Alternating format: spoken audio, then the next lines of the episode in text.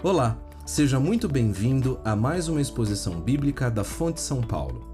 Você vai ouvir agora mais um episódio da série de mensagens chamada Ruth, uma história de redenção. O tema de hoje é Finalmente Boas Notícias. Acompanhe agora com a gente. Nós somos a Fonte São Paulo, inspirando transformação pelo Evangelho. Nós estamos, nesse mês de julho, numa série de pregações sobre o livro de Ruth. E nós finalizaremos hoje o capítulo 2. Semana passada, o Eduardo Ross começou o capítulo 2, foi até quase no final. E hoje nós completaremos. Nós estamos agora no momento muito marcante da vida dessas duas mulheres essa, esse momento vai mudar, vai transformar o humor desse livro hoje. Mas antes eu queria começar contando um relato, uma história diferente para vocês. Mais ou menos entre as décadas de 70 e 80, por volta de 5 a 10% das pessoas que recebiam transfusão de sangue começaram a apresentar uma infecção no fígado, ainda desconhecida. E essa infecção não era o que as pessoas conheciam, o vírus da hepatite A, o vírus da hepatite B, e começou-se uma pesquisa por trás do que estava acontecendo. Eles chamaram essa nova hepatite, essa nova infecção no fígado de infecção não A não B. E especificamente no último, no último ano da década de 80, eles conseguiram encontrar esse microorganismo, é, que também era um vírus, e começou agora chamado de vírus da hepatite C, começou uma corrida para encontrar tratamento para essa infecção. As primeiras possibilidades de tratamento, elas eram muito ruins. Uh, eram tratamentos longos, as pessoas passavam muito mal, tinha muitos efeitos colaterais e uma chance de aproximadamente 40% de cura para quem conseguia chegar ao final do tratamento. E ainda nesse contexto, um senhor no interior de São Paulo procurou, foi diagnosticado com essa hepatite C no início da, dos anos 2000 e ele procurou esse tratamento. Ele passou por, por um longo período, teve muitos efeitos colaterais e ficou num sofrimento por volta de oito anos entre períodos tentando tratar e períodos de pausa, até que ele desistiu. Nesse momento, ele precisaria aprender a conviver com essa doença ia lidar com as possíveis complicações que o tempo traria para ele. Depois desse período, uh, algumas novas opções de tratamento começaram a aparecer, começaram a surgir novas pesquisas. E a partir disso foi encontrado, foi produzido um remédio que tinha uma chance de mais de 95% de cura para esse tipo de hepatite. E interessante que quase não tinha efeito colateral. Esse remédio foi viabilizado, chegou aqui no Brasil, e esse senhor, no interior de São Paulo, foi convocado para poder iniciar o tratamento dele. Esse tratamento foi feito, ele ainda com algumas ressalvas, ainda um pouco desconfiado. Ele aceitou que fizesse tratamento, ele o fez, não teve qualquer efeito colateral.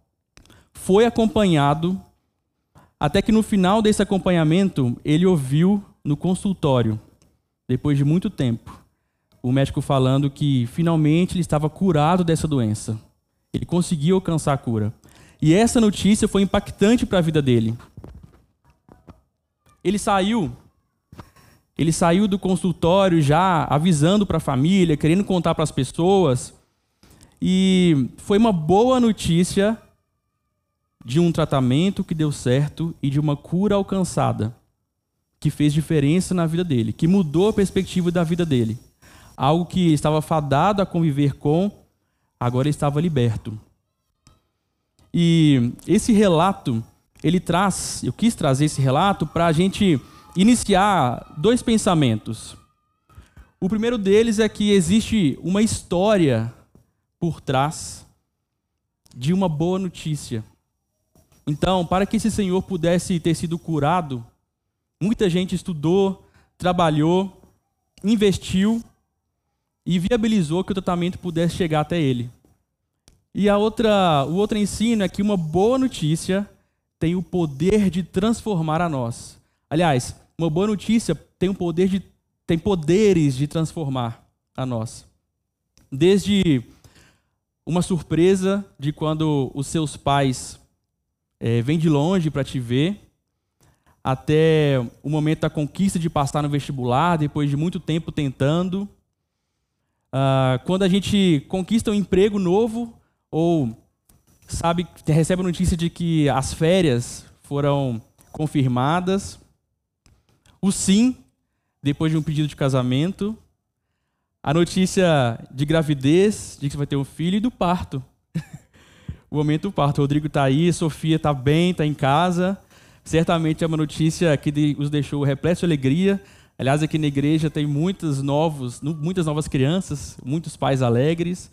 Certamente eles estão cheios de alegria, né, Rodrigo? É, e um pouco de sono também.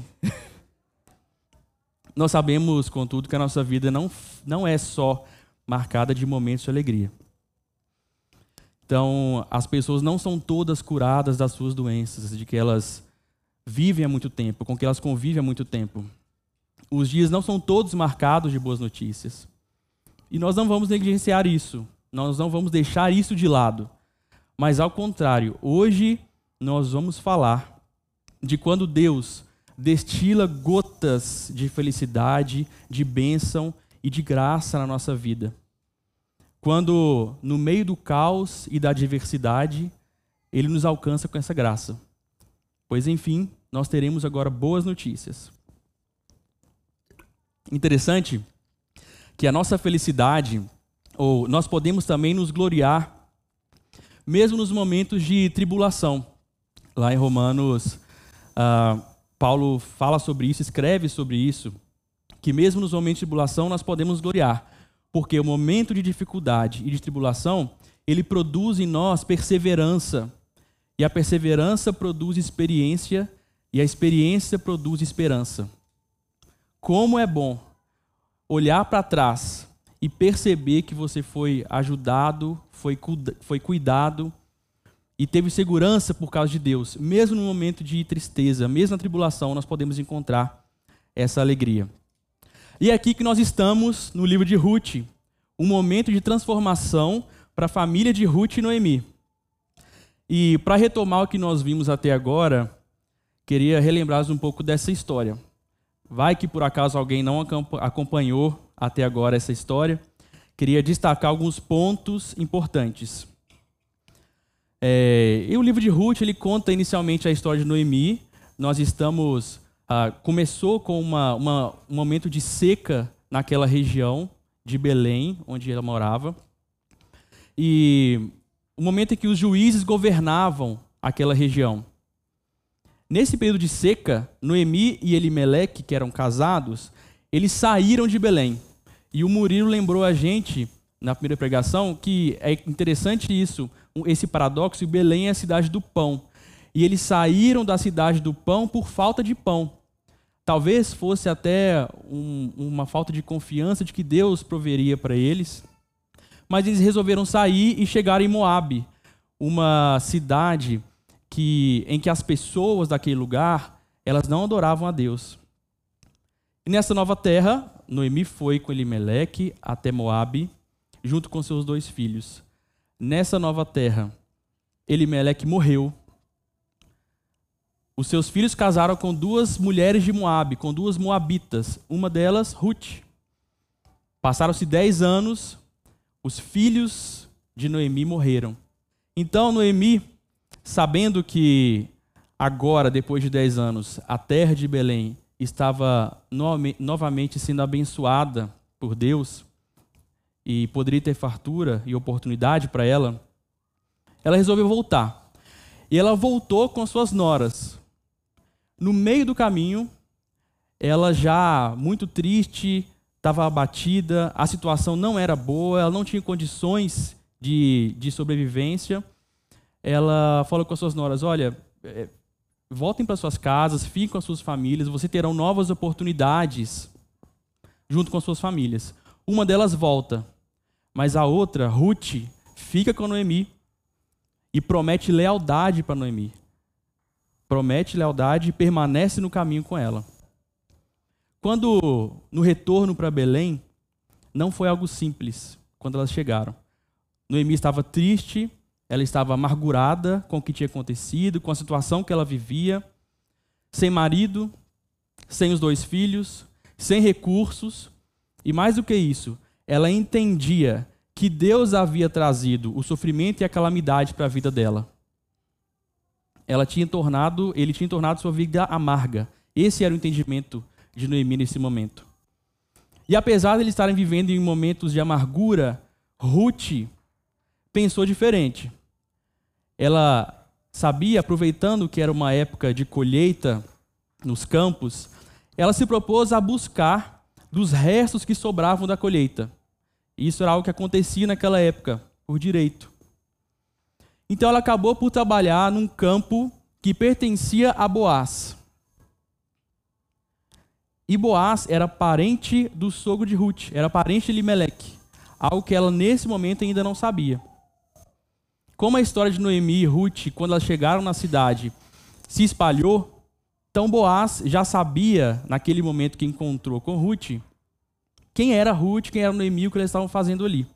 Então, ele foi até Ruth, ele chegou para Ruth de forma generosa, com benevolência, tratou Ruth com educação, permitiu que ela fizesse a colheita em segurança e com abundância. Ele conversou com seus ceifeiros e pediu para que ninguém a maltratasse e disse para que eles deixassem algumas espigas no caminho para que ela pudesse recolher e ter o trabalho em abundância. Nos momentos de alimentação, ele convidou Ruth para poder comer com ele, com Boaz e seus ceifeiros. E nós chegamos até aqui. Esse é o resumo do que aconteceu até agora. Ruth já encontrou com Boaz, ele foi benevolente com Ruth. E agora nós chegamos uh, nessa situação. Uma senhora amargurada, Noemi, em casa. Sua nora, leal, humilde, que trabalhou para sustentar a casa. Um homem rico e respeitado, que é Boaz, que mostrou benevolência e generosidade àquelas mulheres. O que acontece a partir de agora? Que mudança é essa? E eu convido você a abrir a sua Bíblia ou a ligar a Bíblia em Ruth, capítulo 2, a partir do versículo 18. Nós vamos ler do 18 até o 23. E diz assim: Carregou tudo para a cidade e mostrou a sua sogra. Também lhe deu o que havia sobrado da refeição. Onde você colheu todo esse cereal? Perguntou Noemi. Onde você trabalhou hoje? Que seja abençoado quem a ajudou. Então Ruth contou à sogra com quem havia trabalhado. O homem com quem trabalhei hoje se chama Boaz. O Senhor o abençoe, disse Noemi à nora. O Senhor não deixou de lado sua bondade, tanto pelos vivos como pelos mortos. Esse homem é um de nossos parentes mais próximos, o resgatador da nossa família. Ruth, a Moabita, acrescentou: Boaz disse que devo voltar e trabalhar com seus ceifeiros até que terminem toda a colheita. Muito bom, exclamou Noemi. Faça o que ele disse, minha filha. Fique com as servas dele até o final da colheita. Em outros campos poderiam maltratá-la. Assim, Ruth trabalhou com as servas nos campos de Boaz e recolheu espigas com elas até o final da colheita da cevada e do trigo. Nesse tempo, ficou morando com a sua sogra. E assim termina o versículo 23. Nesse versículo, nós podemos presenciar uma importante mudança de humor nessa família. No versículo 18, no verso 18, após um longo dia de trabalho, Ruth retorna para casa. E o versículo diz: Carregou tudo para a cidade e mostrou à sua sogra. Também lhe deu o que havia sobrado da refeição e que ânimo é esse com que Ruth chega para sua casa depois de um longo dia de trabalho sob o sol até o final do dia? Como ela volta para essa casa? E ela entrega tudo, o restante da comida que ela separou para Noemi. Parece que ela está querendo apresentar um trabalho que deu certo. Parece que existe algo diferente naquilo que ela trouxe. Não foi só mais um dia de trabalho, mas existe uma novidade que ela queria mostrar. Aquela colheita tinha algo diferente e algo de especial. Ela estava cheia de gratidão. Era uma estrangeira que se sentia indigna de estar ali. Ela foi humilde fazer a colheita dela. e ela chegou transformada com uma nova novidade. E no meio da plantação, os ceifeiros que poderiam maltratá-la, que poderiam ter sido rudes, eles foram acolhedores. Ela viveu isso, ela teve essa experiência. E por isso, essa é a Ruth que volta para casa. Uma Ruth satisfeita e uma Ruth cheia de novidade. Tem uma coisa interessante nesse caminho que Ruth trilhou, como que ela chegou nesse momento de ser tão abençoada. E esse, essa história é cheia de símbolos. A direção que Ruth tomou desde quando saiu da casa dela em Moabe até chegar aqui, nesse momento em que é abençoada, é um caminho parecido com o de Abraão. Ambos saíram da sua terra, da terra de sua família, da terra de seus pais, e foram em direção a um novo lugar, não sabendo o que o futuro lhe reservava. E em Gênesis 12, Abraão recebe a promessa de que seria abençoado por Deus, e através dele e dos seus descendentes, muitas outras pessoas também seriam abençoadas. Ele creu nessa promessa e foi considerado justo por causa disso. Foi uma vida de fé. E Ruth também, ela acabava de provar sua fé recém-descoberta, desde antes já exercida, por uma grande bênção recebida, ela passa agora a abençoar Noemi. A colheita que ela trouxe nos seus braços, a comida que ela pôde compartilhar com sua sogra, ela havia prometido ser leal e ela cumpre a promessa que ela fez. A pessoa que é transformada por Deus, ela enxerga o mundo em sua volta. Ela reconhece as necessidades e ela tenta suprir conforme pode fazer. Esse é o versículo 18. E o que Noemi enxerga? Como ela reage ao retorno de Ruth?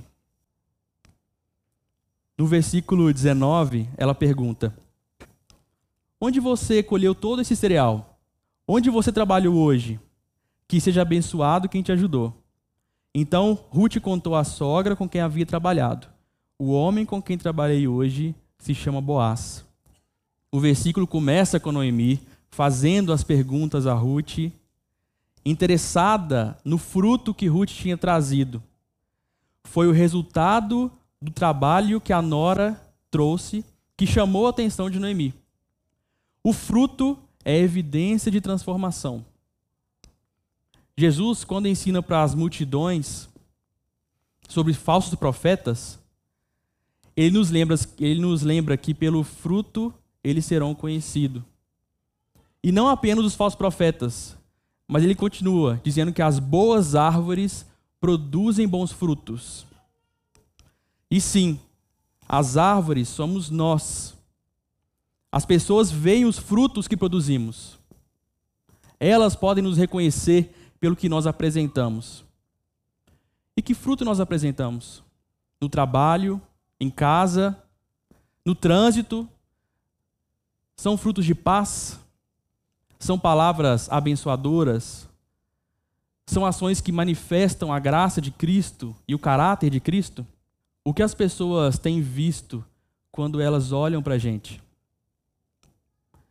E será que elas têm interesse de nos conhecer ou de saber de onde vêm os frutos que nós apresentamos para elas? Da mesma forma que Noemi perguntou para Ruth. Noemi teve esse interesse ela poderia ter apenas agradecido a Ruth. Foi algo muito bom que ela fez. Muito obrigado. Mas a novidade despertou em Noemi um interesse maior. E agora ela quer bem dizer a pessoa que fez isso. Ela quer reconhecer quem foi esse grande ajudador. E Ruth, sem titubear, revela a Noemi: O homem com quem trabalhei se chama Boaz como os frutos que nós geramos são evidência da nossa transformação. Agora no versículo 20, Noemi continua: O Senhor o abençoe. O Senhor não deixou de lado a sua bondade, tanto pelos vivos como pelos mortos. Esse homem é um de nossos parentes mais próximos, o resgatador da nossa família. E agora, Noemi não muda só o humor, mas muda a perspectiva de vida em uma nova esperança. O que está acontecendo aqui move o coração de Noemi. É o coração da sogra. É uma mulher que deixa de murmurar para exaltar a Deus. Ela havia antes atribuído a Deus a calamidade em que ela vivia, todo o seu infortúnio. E pela primeira vez, ela abre a boca para bendizer a Deus. Esta é a mudança. Ela bendiz a Boaz, ela bendiz a Deus, e o seu pessimismo doentio é curado quando ela vê a doce providência divina sorrindo de volta para ela. Ela passou da condição de amargurada para uma condição de abençoadora. Que transformação. Mas por que tudo isso? O que tem nesse resgatador ou em Boaz que pode, de fato, ter mudado essa perspectiva dela? Ela logo explica. Boaz é um dos parentes mais próximos e resgatador daquela família. O que é isso? Naquele contexto, havia, havia duas situações. Uma é um regulamento sobre os costumes referentes ao casamento. Quando um homem da casa, o homem da casa morria, era o levirato. E Alguém deveria, e nesse caso de Ruth, o parente mais próximo, deveria casar-se com a viúva para poder dar continuidade para aquela família. Existia ainda uma outra situação, que uma outra circunstância que o parente mais próximo deveria ser o protetor da propriedade, o remidor da propriedade e da pessoa que não tinha mais condições de sustento. Era o remidor ou goel. Nesse caso, Boaz poderia ser o Levir e o Goel da família de Ruth e Noemi. Ele seria o resgatador daquela família. E por isso Noemi percebeu o verdadeiro significado daquele encontro entre Boaz e Ruth. Não foi a sorte que conduziu Ruth até o campo de Boaz, mas uma agenda traçada no céu. E a agenda de Deus ela é superior e ela prevalece sobre os nossos planos. Quantas vezes nós fomos surpreendidos por Deus? Quantos planos nós traçamos e eles foram frustrados porque Deus havia preparado algo diferente para nós?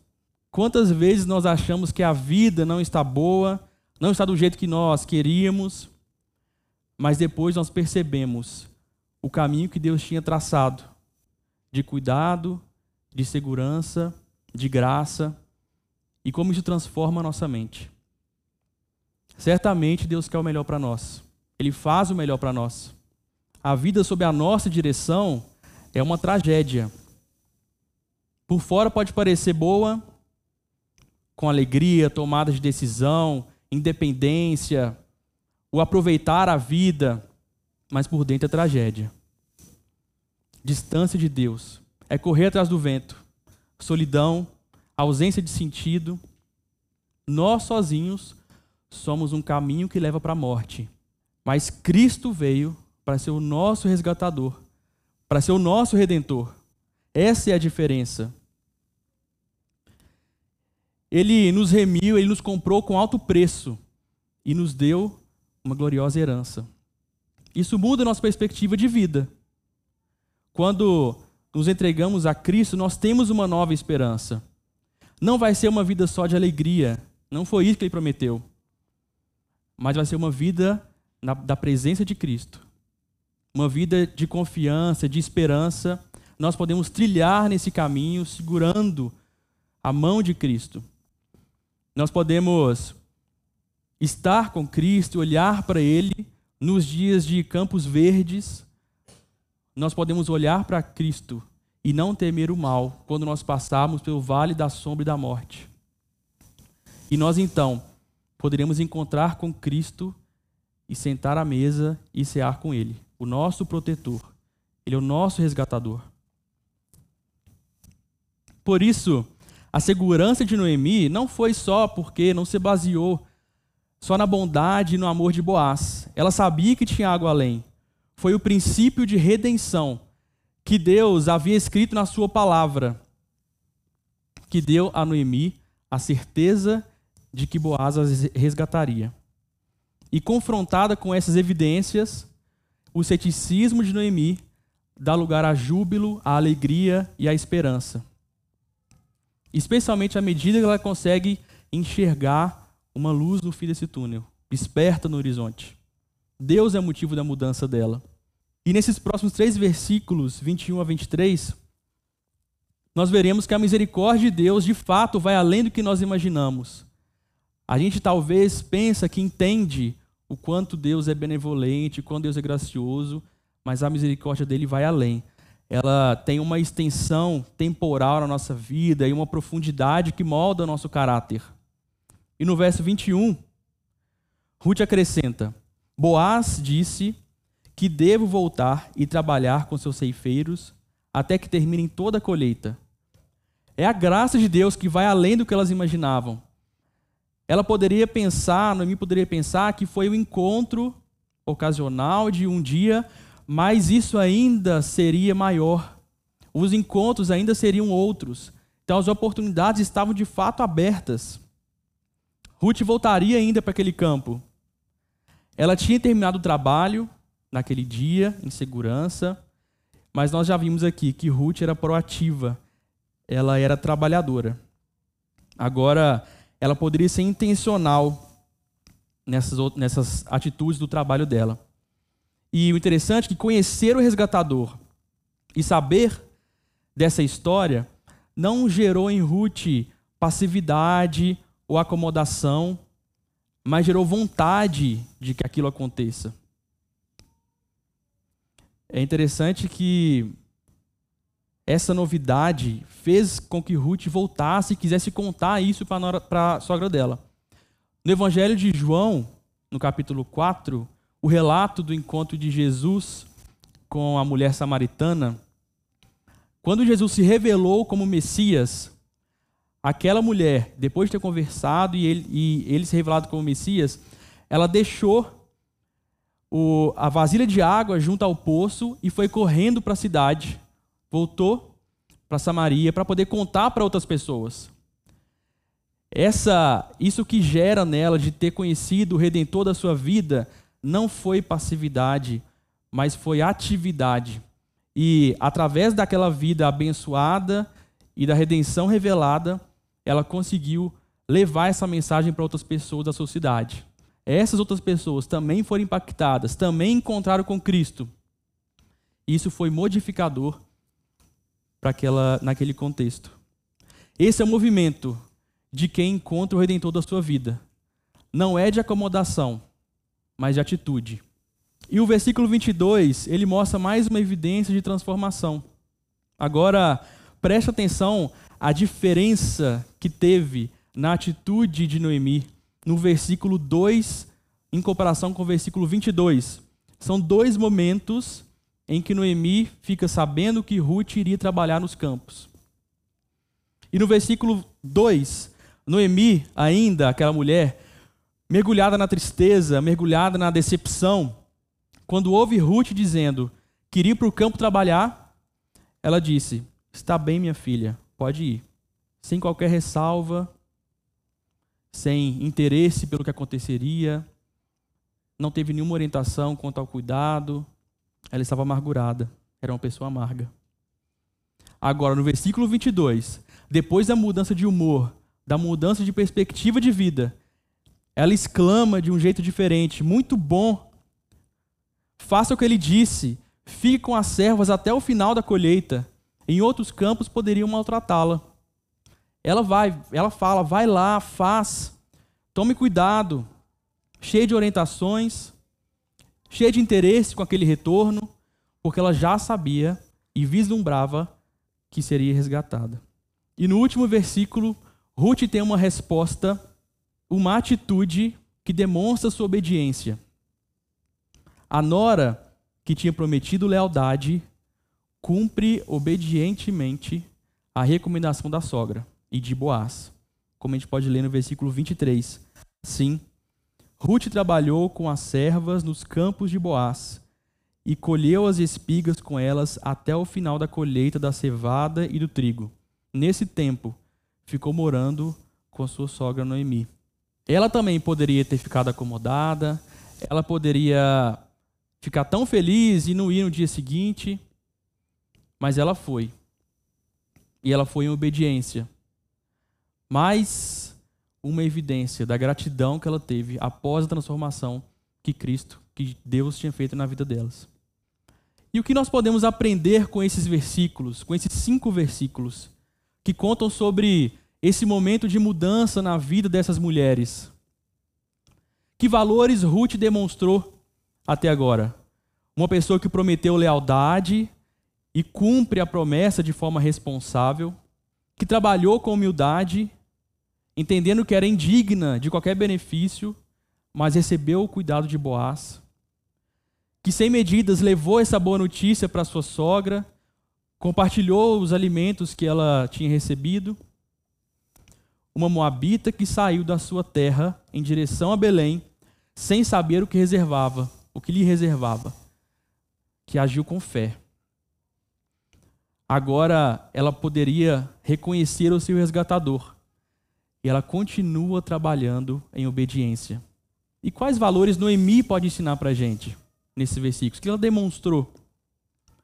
Uma mulher que no momento de amargura recebeu uma notícia de esperança. Ela poderia ter continuado como estava, ela poderia não ter acreditado, mas ela abriu seu coração para essa novidade de vida. Ela foi sensível à mudança. Ela relembrou a aliança que Deus fez com seu povo.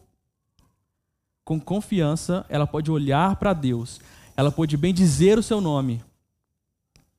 Por isso ela foi grata e atenta a essa mudança. É uma história cheia de símbolos, em que Boaz, como Ross nos lembrou na semana passada, é um tipo de Cristo.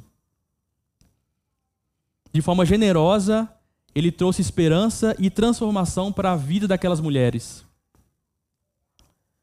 E Ruth é um tipo de igreja a mesma pessoa que saiu da sua terra sem saber o que lhe esperava, como Abraão, agora pode ser um tipo de igreja. Ela teve um encontro com o Redentor e ela compartilha dessa redenção com as outras pessoas. E por fim, mais do que os símbolos que essa história traz, ela precisa fazer sentido na nossa vida, na nossa realidade. Assim como por trás daquele senhor do interior de São Paulo que tinha recebido a cura, uma história de pesquisa, de trabalho, de estudo, de viabilidade tinha acontecido para que aquele momento chegasse na vida dele. A história de Ruth também nos afeta, porque ela faz parte de uma grande história de redenção da humanidade. É isso que nós podemos ver. Hoje nós estamos incumbidos de levar essa boa nova, levar essa mensagem compartilhada para o mundo. Cristo é a nossa mensagem. Deus nos deixou portadores dessa boa nova que nos transforma e ilumina o mundo. E o que estamos fazendo com essa luz que está em nossa mão?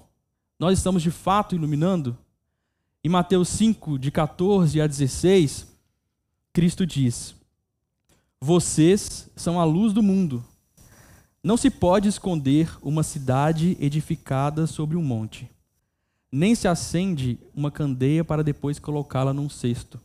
Pelo contrário, ela é colocada sobre um pedestal, de onde ilumina todos os que estão na casa. Da mesma forma, suas obras devem brilhar, para que todos as vejam e louvem seu Pai que está no céu.